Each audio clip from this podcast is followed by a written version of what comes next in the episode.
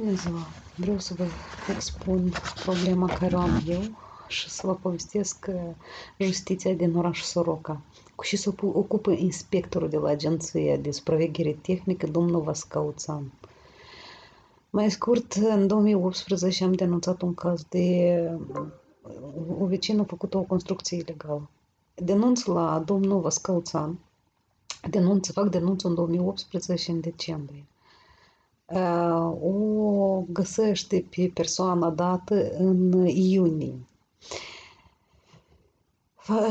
Creează, face decizia de la Agenția de Supraveghere Tehnică, precum că eu încălcat legislația pe baza articolului 177, au făcut o, la un bloc locativ, au făcut termoizolare fără autorizație de construcție. Deci faci și decizia asta tot frumos. Clar, decizia e bazată pe plângerea mea făcută în prealabil. Acum când ajunge să trimat în judecat dosarul, băietul se vede că să nu să pe botișor cu infractoarea. Și trimite în judecată dosarul fără a pune acolo vreo vreun dat de meu, cu toate că eu în iulie 2018 am fost la dânsul în birou și am spus domnul Vascăuțan, când o să fie judecată, vă rog frumos să mă anunțați, să mă citați, că fiindcă eu sunt victimă pe cazul dat și vă rog frumos, eu am tot dreptul să mă prezint și să ne apăr drepturile în judecată. Și fac ei. O scot decizia undeva în, la începutul iunie, pe 17 iunie, și deja în iulie, pe 24 iulie, fac judecata el trimite la judecătorii toate documentele în afară de plângerea mea, fac judecată fără ca să mă citeze pe mine și tăcât împreună cu judecătorul.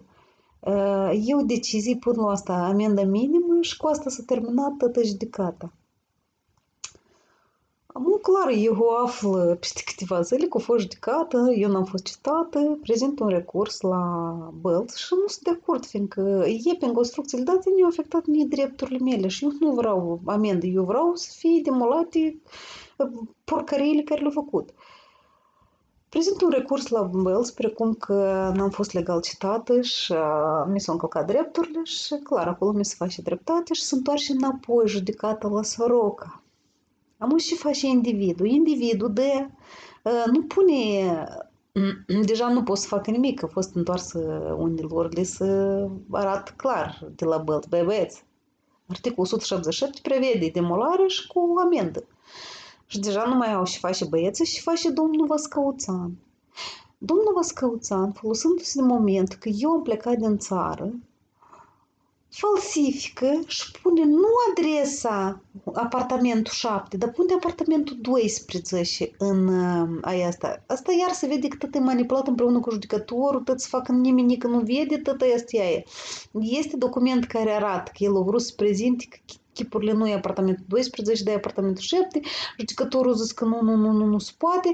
Mai scurt, eu decizia demolării și clar, eliberează un titlu executoriu de demolare pe altă adresă, înțelegeți? Dacă nu așa, apășesc în curșițele, înțelegeți? Așa, așa se vede clar că și inspectorul este el, eu nu știu, eu nu l-am ținut de mână, o luat el bani pentru chestia asta, dar eu știu că eu nu fac toate toate mișcările astea eu nu pot să le fac dacă nu, nu este numeroasă mită la mijloc, înțelegeți?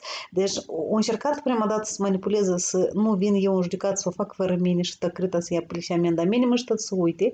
Au văzut că nu pot așa, o lua și falsificat datele în ședința de judecată și, mai scurt, s-a emis un document cu abateri pe că omul ăsta, râsul ăsta, el cum, cum stă în postul lui și apără el, ia să o leagă. El primește un salar destul de mărișor ca inspector în agenția de supraveghere tehnică care normalmente ar trebui să ne apere drepturile, dar și face el și face el, și că asta e justiția din Republica Moldova, oameni buni.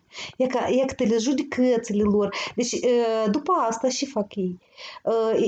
Mai scurt, la, individa, nu numai o, o termoizolată, eu au făcut o gaură la mine în pod și la noi pod acolo scăse de astea vechi și podurile din lut. Eu luat și o tuflită acolo, o tonă de beton și de un boț atârnat în jos.